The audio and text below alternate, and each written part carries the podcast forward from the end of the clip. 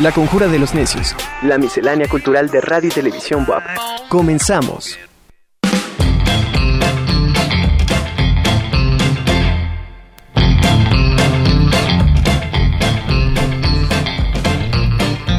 ¿Qué tal? ¿Cómo está? Bienvenido una vez más aquí a La Conjura de los Necios. Me da mucho gusto saludarlo y recibirlo en este miércoles 28 de julio de 2021.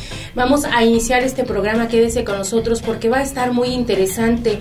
Eh, estaremos platicando con la maestra María Elena Ruiz Velasco, ella es la directora de Administración Escolar nos va a platicar que ya inició el proceso de inscripción en la Benemérita Universidad Autónoma de Puebla. Ve que ayer salieron los resultados, entonces ya tenemos a los aspirantes eh, a ingresar a las licenciaturas y preparatorias de aquí, de nuestra máxima casa de estudios.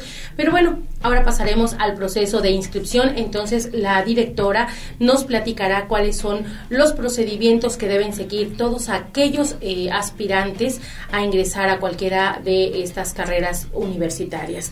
También estará con nosotros el maestro Miguel Ángel Rodríguez, él es coordinador de los cursos estacionales de la Facultad de Lenguas del área del Humboldt. Eh, ya también van a iniciar los cursos semanales de idiomas de otoño 2021 y bueno, entonces también les daremos todos los pormenores y detalles.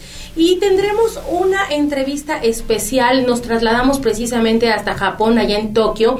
Hicimos una entrevista que esperemos les guste a todos ustedes con el único reportero poblano que está cubriendo precisamente Juegos Olímpicos. Él es Patricio Aguilar y platicamos un poquito de toda esta cobertura, de todo lo que él eh, pues ha enfrentado precisamente para la cobertura de estos eventos, porque tomemos en cuenta que es uno de los eventos en donde no hay público precisamente por esta pandemia y de ahí lo hace tan diferente, tan especial, ¿no? Entonces, quédese con nosotros porque de todo, todo esto y más, así como algunas actividades que le estaremos dando a conocer que se realizan aquí en la web para que usted esté pendiente si alguna le interesa, pues acá estará usted informado. Si le parece, Comenzamos, mi nombre es Angélica Chevalier y bienvenido a la Conjura de los Necios.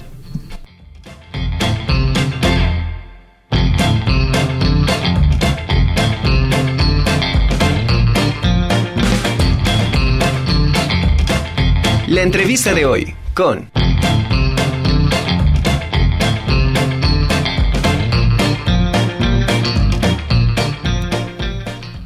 Bueno, y vamos a iniciar ya este programa. Ya tenemos conectada a la maestra María Elena Ruiz Velasco, directora de Administración Escolar de aquí, de nuestra máxima casa de estudios. Maestra, un gusto saludarla. ¿Cómo está? Muy buenas tardes. buenas tardes a usted y a todo el público. Maestra, pues como lo comentamos ayer alrededor de las 3 de la tarde se dio ya a conocer precisamente todos los resultados del examen de admisión 2021. Ya tenemos este para todos los chicos que presentaron ya el examen, pues ya se dieron resultados y ahora ya pasamos a lo que es el proceso de inscripción, maestra.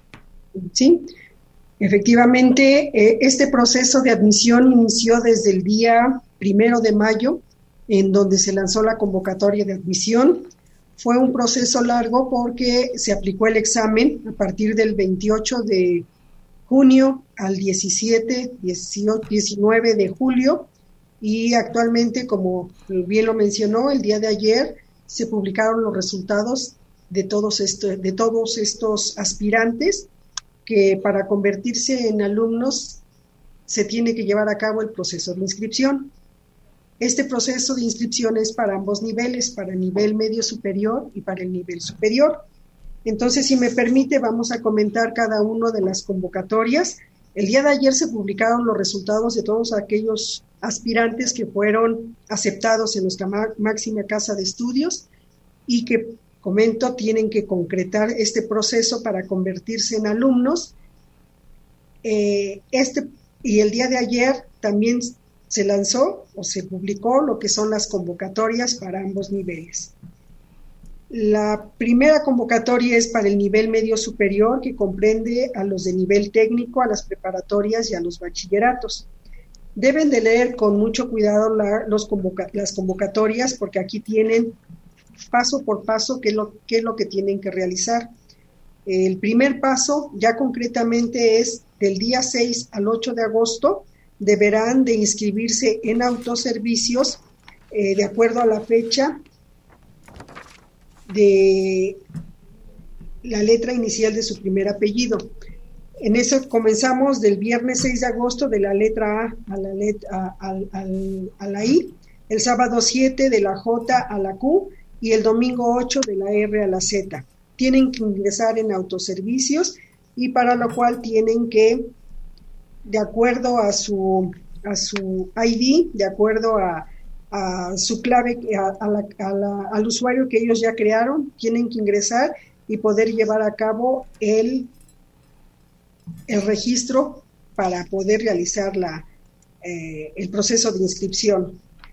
Aquí les va diciendo paso por paso, como le comentaba, el primer paso, leer la guía de inscripción. El, el siguiente punto es imprimir el formato de consentimiento de usos, que también lo debe leer con mucho cuidado porque aquí nos dan la autorización del manejo de los datos que son indispensables para cualquier situación que se presenta en la universidad, para datos estadísticos, inclusive para emitir la credencial institucional, para el servicio de seguro facultativo. Entonces sí es importante que ellos impriman este formato de consentimiento de usos personales y lo, lo tienen que firmar y también subir en su momento para este proceso. Después deberán adjuntar todos los, documentos, deben de tener mucho cuidado porque eh, vienen las características de cada uno de cómo se deben de subir, cuáles son los, eh, las medidas, cuáles son los pasos que deben de tener, llevar a cabo para poder adjuntar sus documentos. En este caso, si hablamos de, la, de, los que ingresan a este nivel medio superior, deberán de adjuntar el acta de nacimiento, que debe de ser reciente, el certificado de estudios concluidos de secundaria, debidamente legalizado. Ahí les dice cuáles son los que no se deben de legalizar. Deben de adjuntar también eh, una fotografía, una fotografía, una identificación oficial con fotografía y el formato de consentimientos de los que mencionábamos hace rato, que tiene que estar debidamente firmado. Entonces, estos son los únicos documentos básicos que forman parte del expediente escolar y que ellos deben de adjuntar al momento de registrar. Eso sería en términos generales el primer paso. El segundo paso también aquí se menciona que a partir del 8 al 10 de agosto se van a validar todos los documentos que previamente subieron en el paso anterior. Van a tener varios estatus tienen que estar ingresando constantemente de acuerdo a, la página de autoservicios y van a tener un estatus que van a estar en revisión, van a estar validados, no validados o con observaciones. Aquellos que tengan observaciones también se les va a dar una fecha para que sustituyan el documento o, lo vuelvan a anexar y poder ir completando el expediente que es necesario para concretar su proceso de inscripción. El siguiente paso es una vez que ya estén todos los documentos y cubiertos los requisitos que se solicitaron, van a tener del 8 al 11 de agosto, ellos deberán imprimir la póliza de inscripción, en la cual ya viene desglosado cuál va a ser su horario y si entregaron todo el expediente completo, se les va a dar la carta de entrega o bien una carta de adeudo en donde ellos se comprometen a completar, eh, si tal vez los requisitos, por ejemplo, si no tienen de momento el certificado, porque algunas instituciones no se los han entregado, se comprometen a entregarlo en una fecha también específica que viene en la convocatoria para poder cubrir ese requisito. Entonces, estos son los pasos generales para poder concretar lo que es el proceso de inscripción en ambos niveles, nivel medio superior y nivel superior. Maestra, en este sentido, una vez que ya hayan mm, reunido todos sus documentos, que ya los hayan este, inscrito en autoservicios, una vez que ya se hayan validado, por supuesto, y que impriman esta póliza, ya pudiéramos decir que entran o, regresan más bien eh, a, clases eh, prácticamente. ¿En qué fecha y seguirá siendo en línea, ¿verdad? Por el momento sí, siguen siendo en línea. Los estudiantes que ingresan a nivel medio superior es a partir del 16 de agosto y los de nivel superior es a partir del 18 de agosto, el inicio de clases. Perfecto. En caso de que haya lugares disponibles, ¿se publicará alguna convocatoria para que los aspirantes que no alcanzaron lugar en la institución eh, pues compitan por ellos? No sé si se tomen en cuenta los más altos promedios. De acuerdo a las fechas publicadas en la convocatoria, tenemos hasta el 15 de agosto para poder concluir el proceso de inscripción. Sin embargo, eh, generalmente el último día, que es el 16, les damos para que concluyan en sustituir los documentos que no fueron validados o que tienen alguna observación. Entonces, viene lo que es la convocatoria de lugares disponibles. Estos lugares disponibles son aquellos que realmente los chicos o no cubrieron el requisito porque no tenían el documento, adeudaban alguna materia del nivel inmediato anterior o simplemente porque ya no deciden inscribirse, son lugares que ya van dejando y sí se lleva a cabo lo que es una convocatoria de lugares disponibles. Esta lógicamente tiene que salir una vez que concluye el proceso de inscripción y por eso le comentaba, el proceso de inscripción viene terminando a partir del 16 de agosto y dos, tres días más adelante nosotros estaremos publicando cuáles son los programas que todavía tienen lugares disponibles. Con la finalidad, también ahí les vamos a decir paso por paso, y con la finalidad de que los, los aspirantes que no fueron aceptados puedan también registrarse en línea y de acuerdo al puntaje, no, no es de acuerdo a promedio, sino de acuerdo al puntaje que ellos obtuvieron, nuevamente los puntajes más altos son los que van a tener la oportunidad de ocupar estos lugares disponibles. Ok. Eh, maestra, no sé si nos pudiera compartir cuántos fueron los que se aceptaron en este ciclo escolar, tanto a nivel licenciaturas como eh, preparatorias. Claro. En total, en ambos niveles, tenemos un cupo autorizado de 37.481 chicos y estos lugares ofertados son lugares que son autorizados por los consejos de unidad, por los consejos de, unidad de cada eh, facultad, de cada escuela.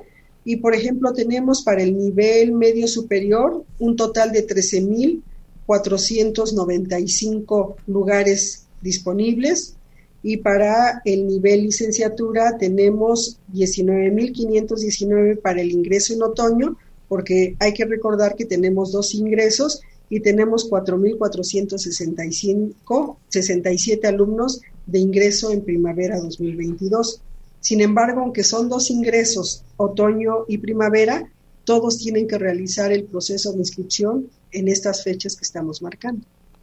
Perfecto.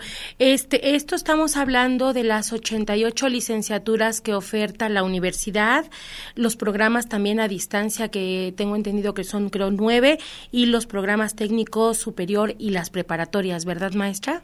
Todos los niveles, todos los niveles, este, nivel medio superior y nivel superior.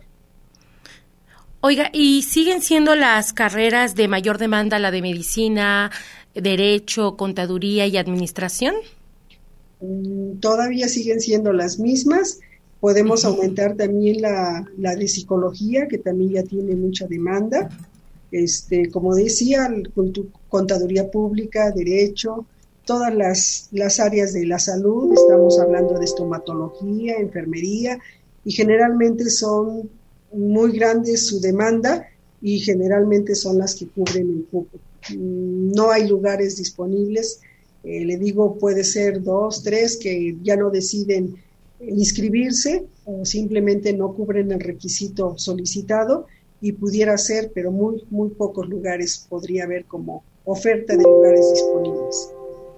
Maestra, pues no sé si nos quisiera recordar las redes sociales o dónde pueden consultar a algunos alumnos si tienen alguna duda o algo que quisieran dirigirse a la Dirección de Administración Escolar, ¿dónde lo pueden hacer? Eh, tenemos este en el Facebook que es Admisión Licenciaturas WAP, Admisión Preparatorias WAP. Ahí se les da, está dando una atención porque le quiero comentar que a partir del día de ayer muchos chicos ya olvidaron su contraseña, su número de control, entonces sí ha sido una atención permanente a partir de que se, se hizo pública los resultados.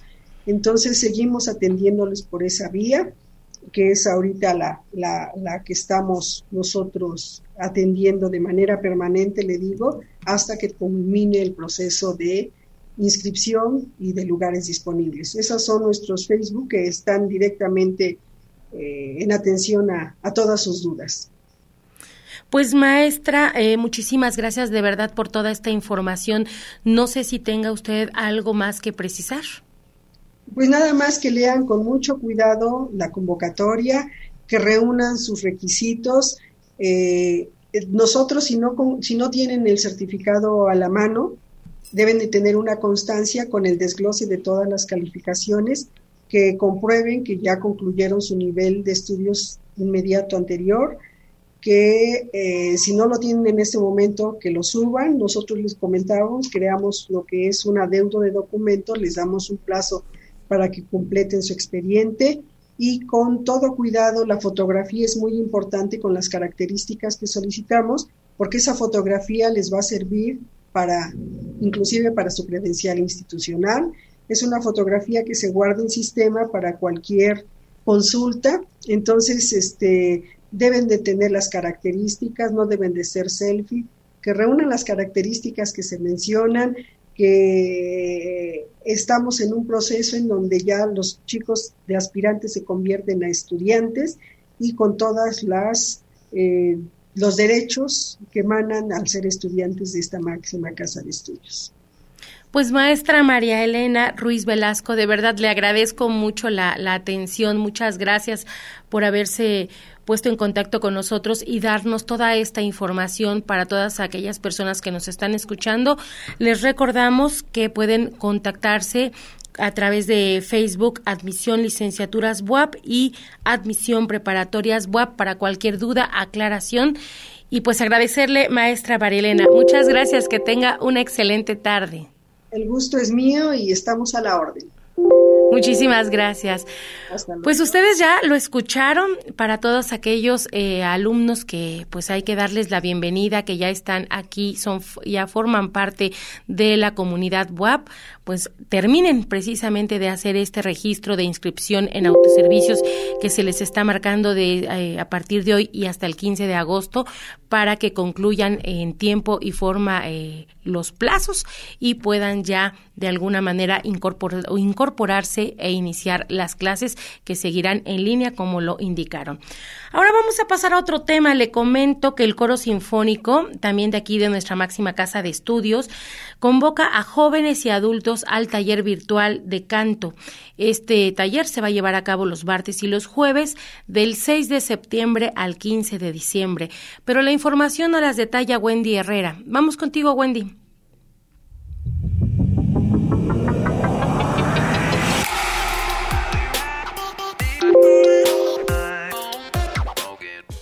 ¿Te apasiona la música pero no sabes cantar? El coro sinfónico de la BAP tiene una opción perfecta para ti. Deja la pena a un lado y únete al taller virtual de canto para jóvenes y adultos, en el cual aprenderás lo teórico y práctico y mejorarás tu técnica en este arte.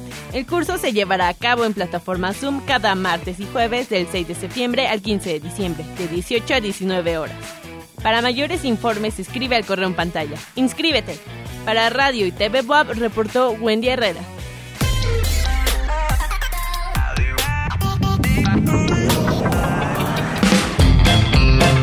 Los temas de actualidad con nuestro invitado.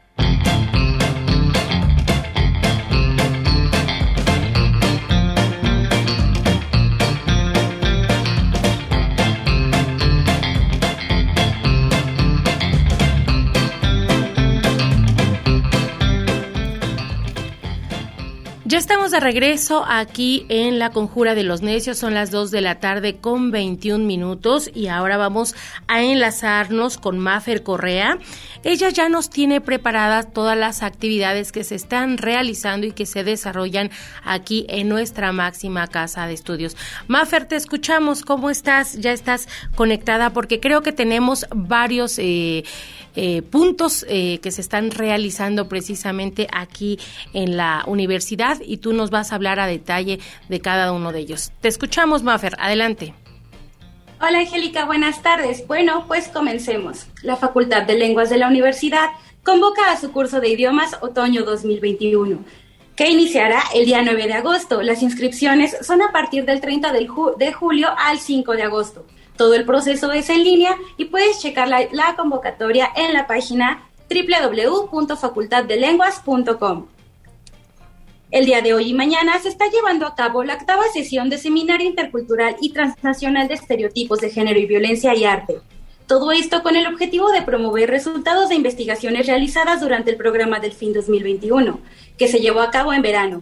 Todo esto se realiza con profesores, alumnos e investigadores de la universidad que trabajan en conjunto con universidades extranjeras. Puedes, si quieres participar en esta sesión, manda un correo a berenice con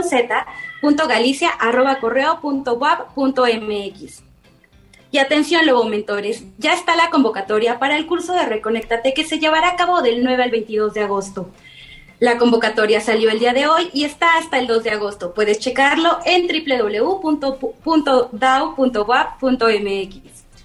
Y bueno, este curso abordará temas de suma importancia como reconocimiento de emociones, estrategias de reconexión social y tiene valor curricular. La Dirección de Acompañamiento Universitario de la UAP cuenta con un con una línea de apoyo de crisis emocional. Si te has sentido ansioso, deprimido o simplemente hay cosas de las cuales no puedes hablar en tu casa, tenemos una magnífica opción para ti. Llama a la línea de crisis emocional. El número es 2223 44 8905. Tienen un horario de 9 a 9 de lunes a domingo y créeme, es muy importante trabajar con tu salud mental. Y bueno, Angie, esta fue la información de la web del día de hoy y me despido. Yo soy Mafer Correa. Gracias, Mafer. Muchísimas gracias por esta información que nos estás proporcionando. Te lo agradezco. Y bueno, quisiera yo agregar precisamente a esta información que hoy es el último día también para la recepción de documentos y pagos para los cursos semanales de idiomas de otoño 2021 que se desarrollan o se imparten aquí en el Humboldt. Eh, tiene usted que presentar diferentes eh, documentos. Hay un cupo límite. Entonces, yo le sugiero que, bueno, se, se incorpore para que tenga toda esta información. Eh, le comento que este cupo que ya está limitado y esta para los alumnos extranjeros deberán presentarse en tiempo y forma un formato de migratorio y también el pasaporte original, así como una copia.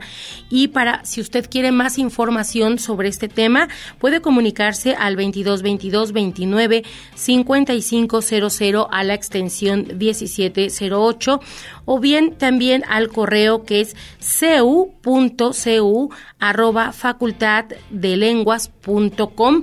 Ahí le estarán dando a conocer los pormenores de este de estos cursos que la recepción, como bien le comento, fue del 26 hasta hoy, 28 de julio. Así que si le interesan, pues póngase en contacto precisamente para su inscripción. Ahora vamos a pasar, también le tengo información de la UNESCO que declaró a las momias de Chichorro como patrimonio mundial. Esta información nos las proporciona José Tlachi. Vamos contigo, José.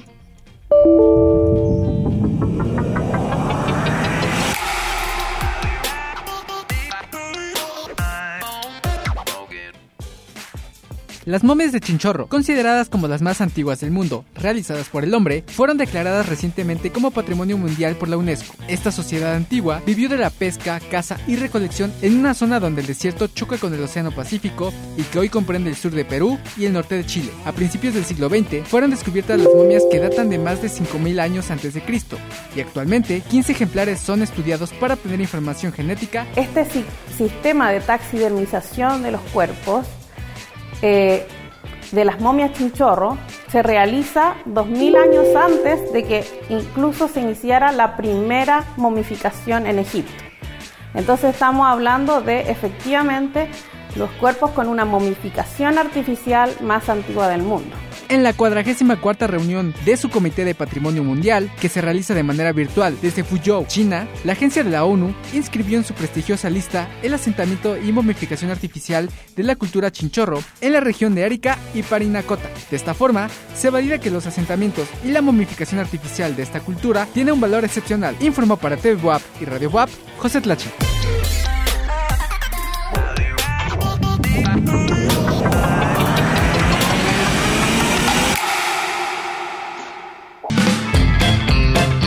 Los temas de actualidad con nuestro invitado.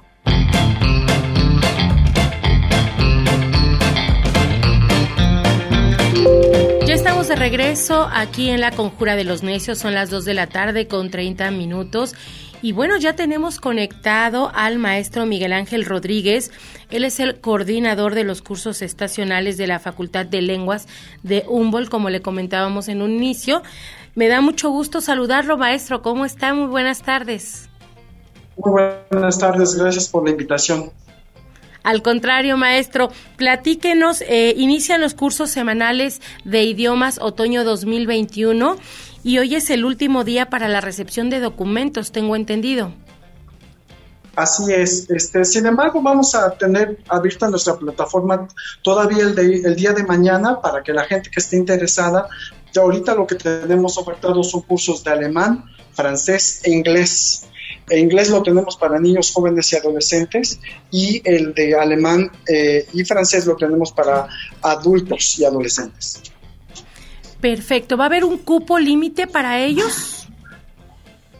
Tenemos grupos este, que pues el máximo son 20 alumnos, pero todavía tenemos lugares para que la gente que esté interesada pueda hacer su registro en línea. En el caso de eh, los estudiantes extranjeros, ¿deberán de presentar algún requisito en específico? Tienen un formato, si no me recuerdo es la FM3, en donde les da permiso de tomar algún curso.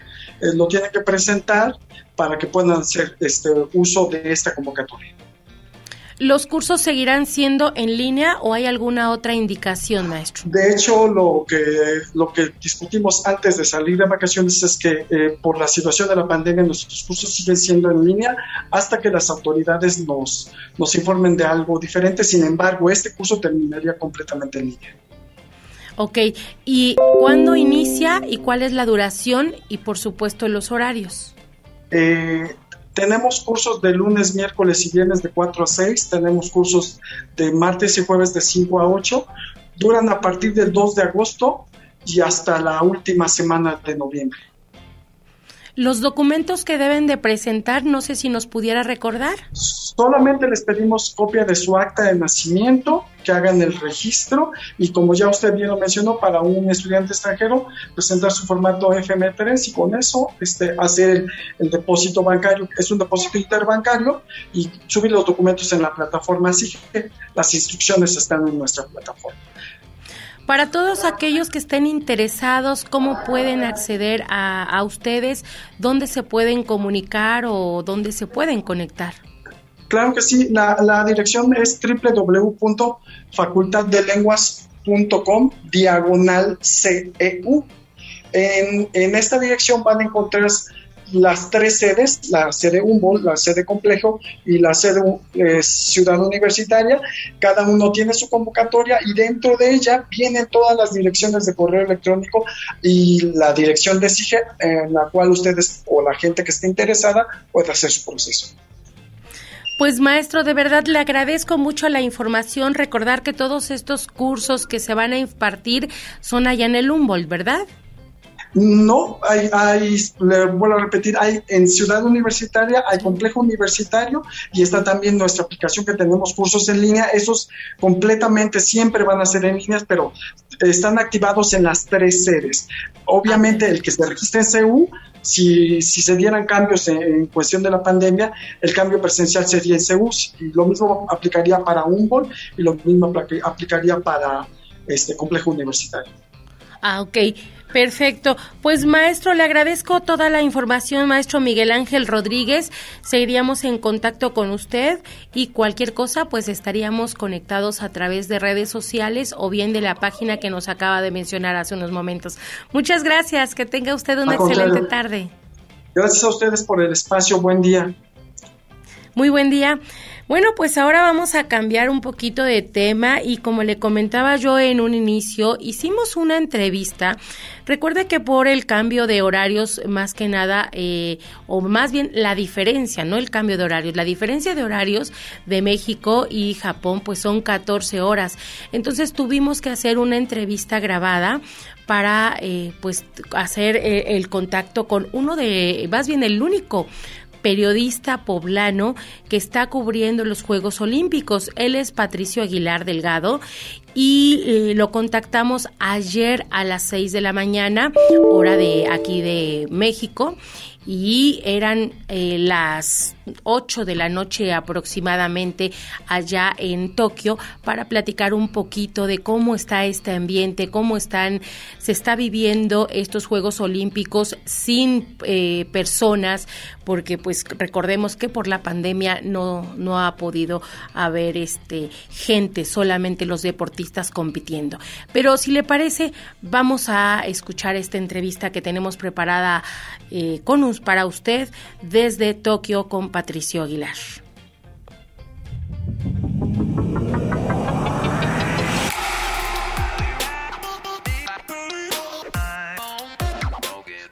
¿Qué tal? Me da muchísimo gusto saludar a Patricio Aguilar. Es el único, así lo recalcamos, es el único reportero periodista poblano que se encuentra precisamente en Tokio, está cubriendo los Juegos Olímpicos. Pato, un gustazo de verdad saludarte y como te decía yo antes de entrar al aire, esa sonrisa no te la no la puedes ocultar con nada. ¿Cómo estás, Pato?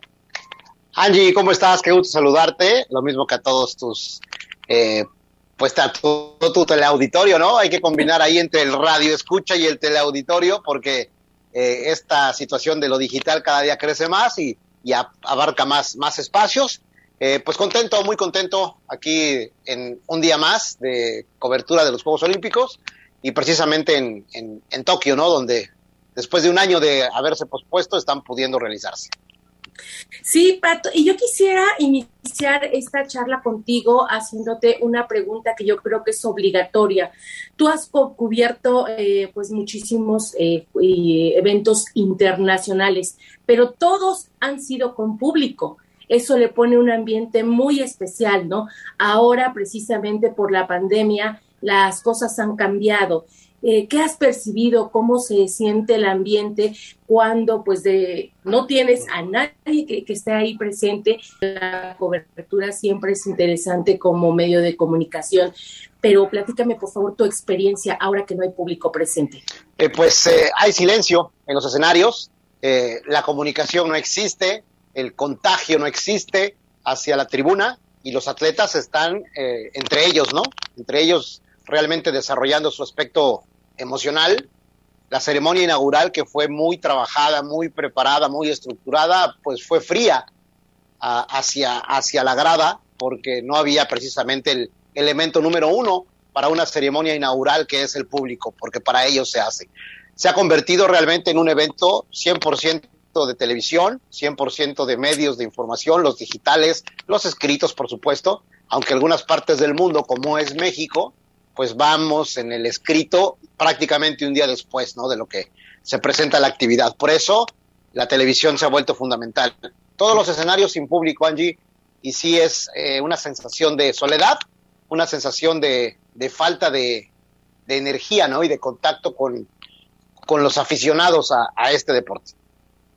Sí, tú lo has dicho, siempre el ambiente que pone el público, los aplausos, los gritos, el entusiasmo, la euforia, eh, se transmite inevitablemente a todos los deportistas y desgraciadamente esta pandemia nos ha limitado en este sentido. Pero bueno, también quisiera yo preguntarte, eh, para un reportero se dice que el cubrir unos Juegos Olímpicos sería como su examen final. ¿Será cierto? Tú sí me lo puedes contestar. Pues es una es un tipo de graduación, ¿no? Por llamarle de alguna manera, porque es el máximo escenario del deporte en el mundo, los Juegos Olímpicos. Eh, eh, el ciclo olímpico se, se, compone de varias etapas y el, y el, incluyendo campeonatos del mundo en, dentro de ese proceso, pero convergen en los Juegos Olímpicos y es donde en teoría se da cita lo más selecto del mundo del deporte. Ausencias, por un lado, ausencias por el otro, dependiendo alguien que quizá no quiera asistir porque no lo tiene contemplado, pero generalmente en los Juegos Olímpicos está lo más destacado del mundo deportivo. Y entonces, trasladándolo hacia el espacio del medio de información, pues sí, tú estás en el mismo sitio donde está lo más selecto del mundo deportivo y estás reportando en una misma sede lo más importante del tenis, del atletismo, del, del softball, de la natación, de la gimnasia, del tiro con arco, del box.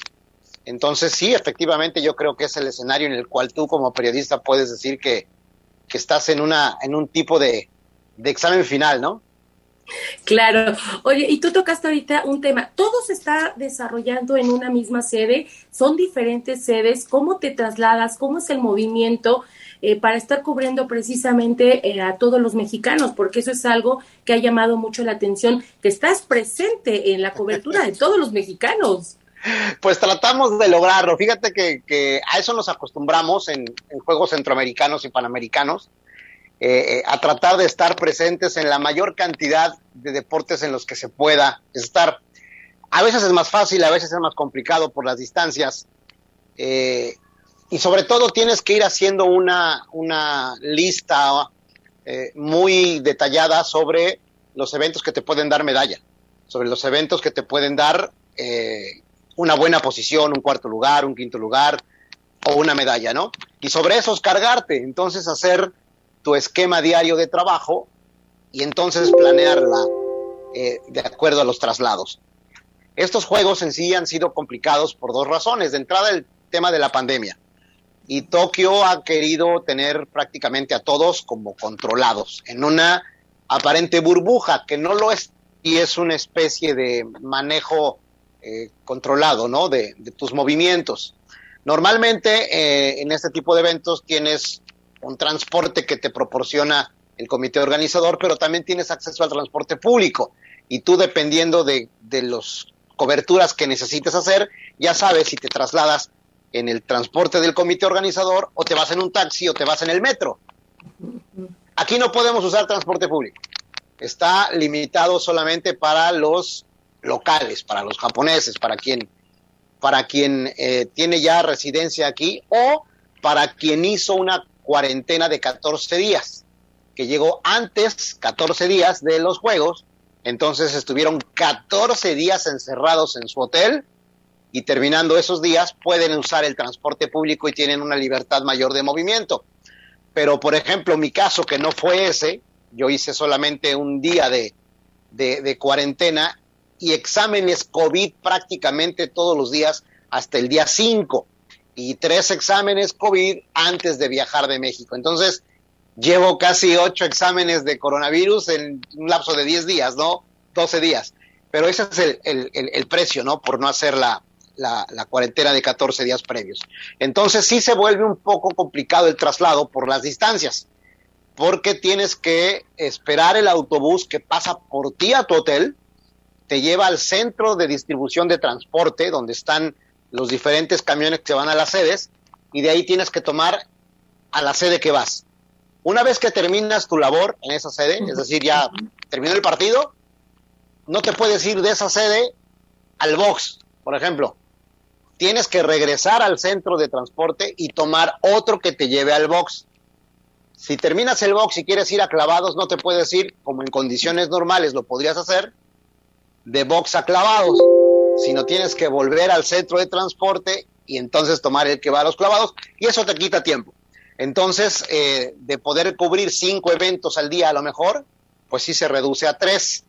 Tenemos una opción de utilizar un taxi, que es taxi del Comité Olímpico, también del Comité Organizador, asignado para poderlo utilizar. Solamente en ese taxi también te puedes trasladar y ese sí puede ser de escenario en escenario, pero no hay tantos. Entonces, sí tienes que ir eh, pues planeando bien tu, tu, tiempo para poder llegar a veces al final de la competencia, ¿no? Y, tomar lo que, lo que alcances. Yo creo que estas son decisiones más que nada para controlar por lo de la pandemia, ¿no? Que está tan, tan delicado. Y en este mismo sentido quisiera ahondar en los atletas. ¿Cómo se percibe el ambiente? ¿Hay alguna incertidumbre por algún contagio? ¿Cómo, cómo lo están viendo o están relajados también para sus competencias, ¿no? Porque siempre es el temor de que se puedan contagiar y bueno, de algún momento, en algún momento tendrían que interrumpir su actividad y eso también es un riesgo alto, ¿no? Los atletas están muy controlados. Los atletas están en la villa y no pueden salir de la villa solamente para ir a su competencia y regresar de la competencia a la villa. No pueden salir a la ciudad, no pueden ir a, a turistear como muchas veces se hace, terminan su competencia y pueden salir a conocer, ahora no lo pueden hacer. Están completamente concentrados en la villa y también sometidos prácticamente a exámenes de detección de coronavirus todos los días, diario. Entonces, con los atletas, sí lo hay, sí puedes entrevistarles, sí puedes ir a la villa, pero tiene que ser bajo supervisión y con una distancia considerable para que no puedas tú tener eh, la posibilidad de o contagiarte o contagiarlos, ¿no? Y el atleta tiene toda la libertad de decir no quiero, no puedo o no me dejan. Entonces, pues tienes que irte acostumbrando a ese tipo de esquema de trabajo, por lo menos en estos Juegos Olímpicos. Sin duda, una cobertura totalmente diferente a la que estamos acostumbrados por la misma situación, ¿no? Pero bueno, tomando en cuenta también que en Japón tienen otra cultura, este, ¿ha habido algo que a ti te llame la atención que también haya marcado eh, una atracción en ti? Que no hablan inglés. No, sí hablan, pero no, no, no todos. Entonces de repente sí hay un poco de complicación para, para la comunicación, ¿no? Con, con el comité o con los voluntarios o la gente que trabaja en, en la operación de los juegos, el del transporte, el de los hoteles, el de la comida, el de las indicaciones, el que te va diciendo por dónde, cuando llegas a un escenario y preguntas, oye, ¿por dónde está? Te contestan, pero te contestan en japonés.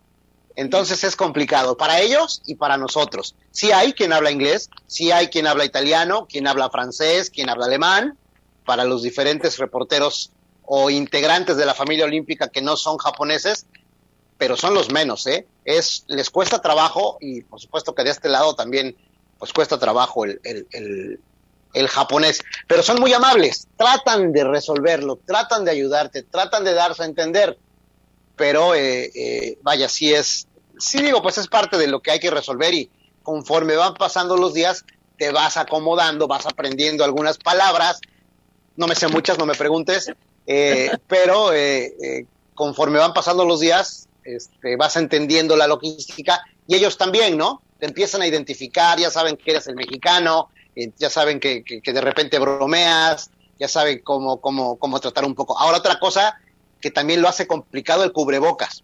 No te lo puedes quitar para nada, lo debes traer absolutamente todo el tiempo a menos que estés tú solo. sí, sí, se te complica un poquito ese, ese punto. Pero pues de ahí en fuera, el deporte es el lenguaje universal. Sí, por supuesto. Oye, eh, pasando un poquito a las competencias, el grado de competitividad, ¿cómo lo ves de los mexicanos en comparación a los demás atletas? Mira, yo creo que todos los atletas del mundo, sin excepción, vienen con un nivel de competencia no al 100%, no al tope, porque no pudieron estar preparándose de manera adecuada para llegar a esta competencia en ningún lado del mundo. Nadie. Entonces, eh, pues sí, te topas con, marcas diferentes, aunque en natación, por ejemplo, ha habido récords mundiales, récords olímpicos, son los menos. Eh, difícilmente van a haber grandes marcas en estos Juegos Olímpicos, pero sí ha habido momentos muy destacados, ¿no? Y en concreto tu pregunta, el equipo mexicano me parece que está haciendo lo mejor que lo mejor que puede, lo mejor que tiene. Eh, las condiciones, insisto, son muy complicadas.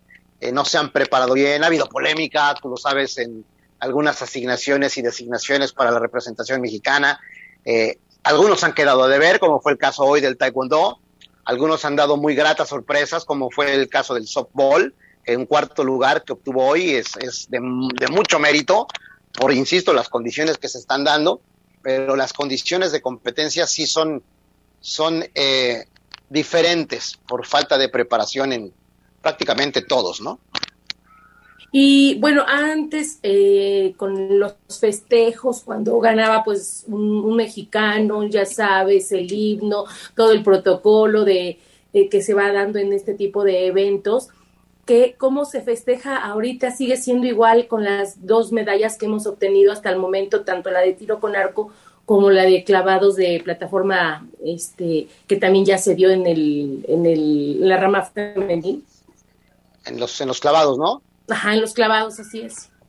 Pues mira, realmente público mexicano, los compañeros, estaba Ana Guevara, había gente de, de, la CONADE, gente del Comité Olímpico y la prensa mexicana, ¿no? Que obviamente, pues sí, te da, te da alegría, ¿no? Que, a un mexicano le vaya bien. Y dependiendo de la cantidad de, de, compañeros que hay, es el nivel de festejo.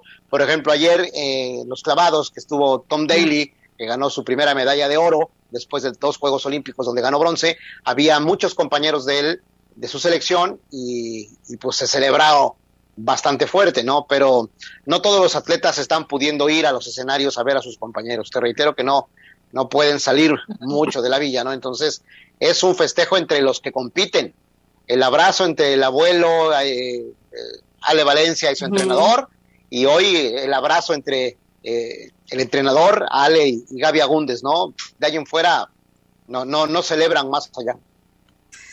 Pato, pues eh, de verdad, este, muchísimas gracias por compartirnos todas tus experiencias. De verdad, un abrazo impresionante. Síguelo disfrutando al máximo, porque aparte eh, sé que es tu pasión, sé cómo lo disfrutas y, se te irradias felicidad, Pato. La verdad, que bueno, me da mucho gusto, felicidades. Y quisiera que cerraras con algún comentario en base a la experiencia y lo que has vivido eh, para ti. ¿Qué representan esta cobertura de los Juegos Olímpicos de Tokio 2020? De manera personal representan un, pues una parte más de, la carrera. Son muy importantes porque eh, como atleta, ¿no? Tratando de calificar a los Juegos desde hace dos ciclos y finalmente se logra. Eh, de repente uno, Angie, equivoca el camino que debe, debe uno seguir para lograr los objetivos. Y, y, cuando tomas el camino correcto, logras el objetivo, que es lo que sucedió ahora con Tokio. Entonces, finalmente aquí estamos y, estoy muy contento. Tengo un muy buen compañero, se llama Nacim Molina, que me acompaña aquí en la habitación. Ahí anda, ahí anda el muchacho, mira, te lo voy a presentar. Claro, claro. Adelante, ¿cómo estás, Nacim? Hola, mucho gusto. mucho gusto, bienvenido. Él, es, él, es, compañero de cobertura ya de varias de varias eh, etapas de Juegos Centroamericanos, Panamericanos y coincidimos en Tokio. Entonces lo estamos haciendo los dos eh, con, otros compañeros de los medios de información mexicanos, que pues te ayudas o te ayudas, ¿no? Porque es la manera de salir adelante. Y cada quien está viviendo su historia, cada quien trae sus objetivos, cada quien trae sus metas y sus sueños por cumplir. En, en, bueno, y, aquí no para, ¿no? Viene otro ciclo olímpico muy importante con El Salvador, centroamericanos, panamericanos en Santiago de Chile y, y los Juegos Olímpicos de París, ¿no? tú los ves acá competir los ves entregarse, hay a quien le sale, a quien no le sale, pero eso es parte de la competencia, como no le sale también muchas veces a otros atletas de otros países, ¿no? Entonces me parece que, la entrega de la delegación mexicana está al 100 y veremos cuántas medallas caen más. Clavados tiene por delante todavía representación, puede por ahí caer otra, en tiro con arco puede caer otra, en el atletismo hay alguna posibilidad, se nos fue de manera terrible el taekwondo, ahí me parece que el deporte sí queda de ver por todo el apoyo y promoción que recibe el taekwondo en México. Es la primera ocasión desde 1988 que hay taekwondo en los Juegos Olímpicos. Quedan todavía prácticamente semana y media por delante de competencia y ojalá le vaya bien al fútbol, ojalá le vaya muy bien al béisbol.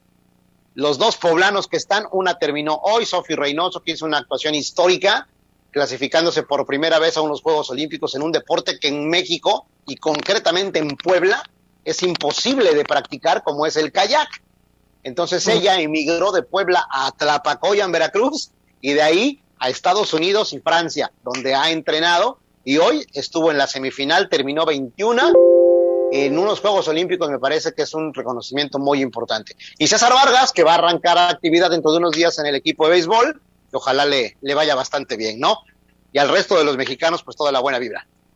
Pues como tú dices, Pato, ojalá te hagan muchas medallas, esperemos que, que así sea para México, porque desde acá estaremos festejando.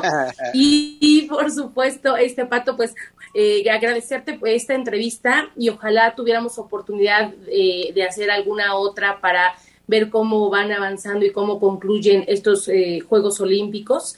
Pero de antemano te lo agradezco, Pato, eh, que sigan los éxitos. Un abrazo muy personal para ti y que tengas todo el éxito del mundo y que le vaya muy bien a México. Saludos también a Nasib Molina, que está ahí contigo. Cuídense y les agradezco. Aquí anda.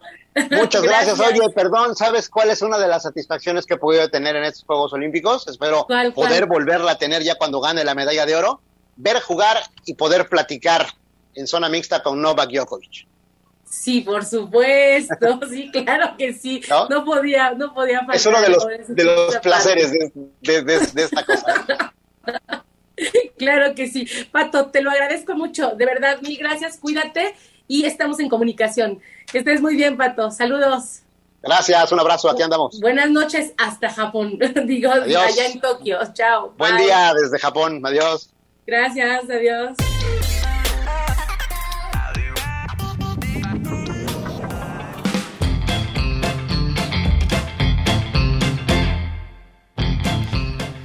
Pues es así como le presentamos a Patricio Aguilar, corresponsal del periódico Ovaciones, que está haciendo la cobertura en Tokio, Japón, de estos Juegos Olímpicos, a quien agradezco porque las imágenes que usted acaba de ver fueron proporcionadas precisamente por él.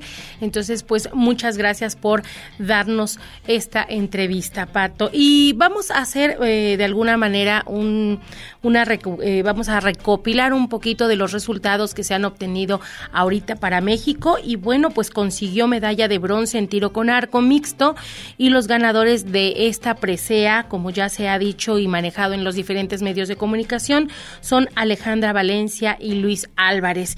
En clavados sincronizados de la plataforma de 10 metros, los mexicanos Alejandra Orozco y Gaby Agúndez, ellos obtuvieron también la segunda medalla de bronce para nuestro país, destacando también la participación del equipo de softball de México que consiguió un cuarto lugar. Desgraciadamente perdió 3-2 contra Canadá en el juego por la medalla de bronce, pero bueno, también tuvieron una participación muy destacada obteniendo un cuarto lugar. Y hoy precisamente, hoy por la mañana, la selección de México de fútbol soccer pasó a cuartos de final quedando en el grupo A para enfrentar ahora a Corea del Sur. El, este, el encuentro será el próximo sábado a las 6 de la mañana, así que estemos pendientes, esperemos tener buenos resultados.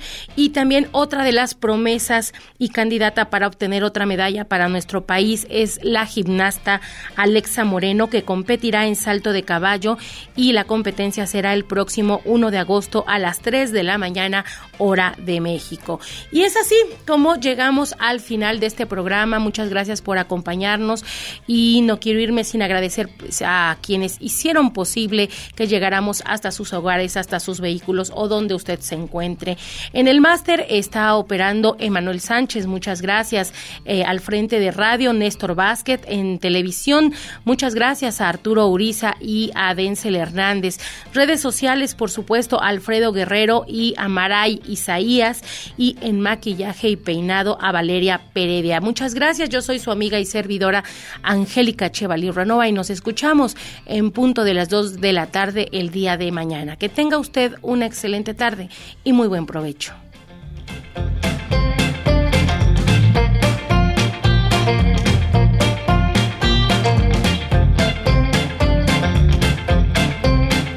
La Conjura de los Necios. La miscelánea cultural de radio y televisión WAP.